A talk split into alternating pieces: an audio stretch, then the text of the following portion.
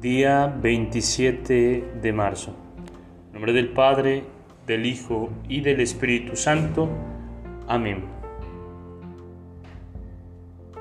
Sería bueno que estuviéramos más atentos a todo lo que el Espíritu Santo siembra en el mundo, en todas partes, aún en aquellos que no tienen fe.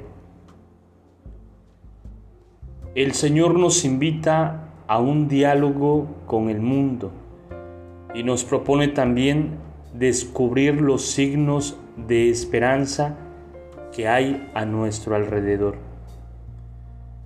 No todo está perdido, porque el Espíritu Santo actúa siempre y en todas partes. Y aún, a pesar del rechazo de los hombres, él logra penetrar con sutiles rayos de luz en medio de las peores tinieblas.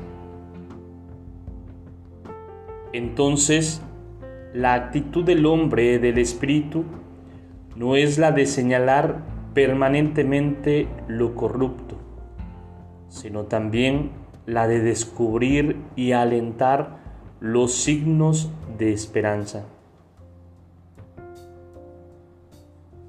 Ojalá cada uno de nosotros pueda dar un paso maravilloso, salir de la tristeza, de la queja amarga, del rencor y tratar de descubrir que ha sembrado el Espíritu Santo en sus amigos, en sus vecinos, en su lugar de trabajo, en su comunidad y dedicarse a fomentar, a alentar esos signos de esperanza. Cuánto bien hacen esas personas que son capaces de descubrir y de estimular las cosas buenas que hay a su alrededor. Más que luchar por destruir las sombras, se desviven por alimentar la luz y a través de ellos el Espíritu Santo se derrama como lenguas de fuego.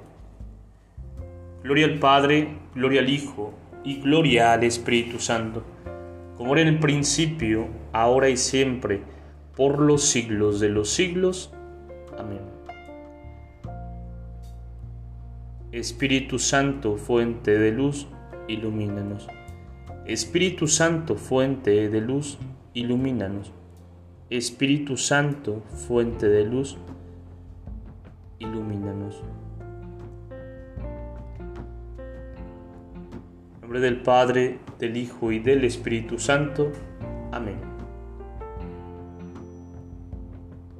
Te saluda Edgar Sobat Campos de la parroquia de San Juan Bautista aquí en Cuitláhuac, seminarista de inserción.